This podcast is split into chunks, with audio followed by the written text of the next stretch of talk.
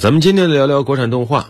这两天呢，呃，有一只股票啊是备受动画界关注的，光线传媒。国庆假期一结束，它就大跌啊，市值缩水了几十亿啊，它现在也没缓过劲儿来。原因很简单，就是《姜子牙》这部本来被市场寄予极高期待的国产动画电影啊，高开低走啊，口碑不行，投资者用脚投票嘛。这和去年《哪吒》这部电影大超预期以后，光线传媒股价一路高歌猛进，形成了一个异常鲜明的对比。所以大家就说了，那是不是《姜子牙》之后啊，这个中国国产动画再次遭受到了重创呢？其实《姜子牙》本来今年春节就该看到的啊，但是我们也知道，因为疫情的原因啊，春节档变成了国庆档。那么这部动画电影，你不能说它不认真啊，上千名制作人员历时四年打造啊，有新人有元老，应该说是下了大功夫的。啊，整部电影看完之后呢，你也可以感觉啊，这个主创团队是很想跟你讲一个很深刻的道理，画面呢也是很不错的，但是呢，你就觉得这部电影啊，看完之后没什么劲儿，市场也给出了同样的答案。你像《哪吒之魔童降世》在去年暑期档创造了五十亿票房的神话，作为一部国产动画电影，在豆瓣上的评分也是八点多分啊，相当高，很不错。在这之后，大家自然会对姜子牙充满了期待，无论是观众还是行业人士，包括资本市场。而在今年国庆档，姜子牙一开始其实市场也是给予了他很好的机会了，给了他大量的排片啊。一开始票房也很不错，第一天就是三点六亿的票房，刷新了我国动画电影的票房记录。票房破十亿也只用了三天十七个小时啊，这也是创造了一个记录。但是紧接着，它的评分就开始下滑。观众吐槽点比较多，包括剧情啊相当的生硬，人物刻画啊也比较流于表面，票房也是一个高开低走啊。很显然，就别说达到哪吒的票房了啊，哪吒减一半，他恐怕都达不到啊。目前来看，预测姜子牙总票房也就是十五亿左右。大家会说十五亿这已经很不错了呀，但事实上在电影行业，制片方分账比例也就是三分之一左右。啊也就是说，能分个五亿多，而据了解啊，光线传媒表示，这部影片的制作成本也是五亿元，那这个投资回报率就太低了，甚至可以说，因为好几年才打磨出这部电影，它甚至可以说是有点亏本。这对于光线传媒来说，无疑是一次重创。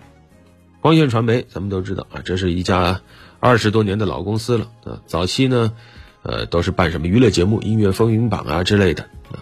在那个时候积累了大量的娱乐圈人脉，后来就走入了电影圈，一下子就成为了国内第二大民营电影发行公司。啊，既然发行做得不错，那索性自己开始制作、开始拍吧。啊，应该说光线传媒在投资电影的过程中还是比较顺的，包括徐峥导演的处女作《泰囧》啊，赵薇导演的处女作《致青春》。都是实现了票房口碑的双丰收，所以光线在电影圈内可以说一下子就成长成了一个巨头啊，成了国内制片公司的第一团队。但是之后的路似乎就没有那么顺了，很多叫好又叫座的电影啊，什么《战狼二》啊，《流浪地球》啊，《红海行动》啊，似乎都跟光线没什么关系。直到去年暑期，动画电影《哪吒之魔童降世》一下子刷新了大家对光线的认识，没想到。啊，光线这么有眼光。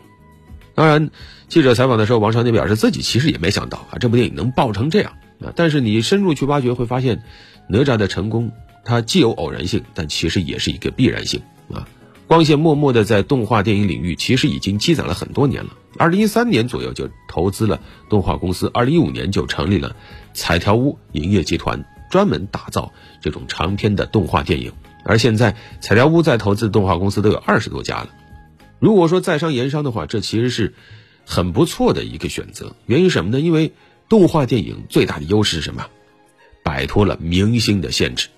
虽然说明星啊本身是有一定的票房号召力的，但是另一方面，我们也知道明星的这个天价片酬啊，也是各种电影公司最头疼的事情。而且头部的明星，一来资源稀缺，二来他是不是真的能扛得住票房？也不好说，那动画电影，你姜子牙能要多少片酬？哪吒能要多少片酬？对吧？他再怎么火，他的片酬也涨不起来的。真正值钱的是 IP，只要 IP 在手上，那就是一棵摇钱树啊。一个最好的例子就是漫威嘛，对吧？把一个漫威 IP 挖掘出了多少座金山呢？那现在很明显，光线对于哪吒之类的 IP，哎，也是寄予厚望。而且从目前光线动作来看，它其实很稳健。你像哪吒爆火了以后，它并没有急于变现，对哪吒的 IP 授权非常非常的谨慎。这其实可能也是王长田本人的一个风格，因为王长田之前在整个电影市场异常火爆的时候，他也表现得非常的谨小慎微，很少搞什么大动作，没有刻意的去追一些爆款，而是非常强调回报率。那现在他在哪吒等等这 IP 运营上也非常的谨慎啊，没有说我立马就要把这个 IP 全部给榨干净啊，电视剧啊、游戏啊全部都给开发出来。那如果是这样的话，哪怕现在这个姜子牙并不是很火。但是被很多影迷所期待的这个封神宇宙，它的前路依然还是光明的。毕竟只要管理层他是清醒的，他是理智的，他愿意在这条路上持久的走下去、挖掘下去的话，一个类似于漫威宇宙的这样的一个中国动漫矩阵，谁说他不可能创造出来呢？那目前来看，封神宇宙的这样一个 IP，哪吒、姜子牙这几个字依然还是金光闪闪的。打造内容嘛，这条路从来都不是容易的。要在跌跌撞撞中前行，最重要的是方向要正确。好了，本期就聊这么多。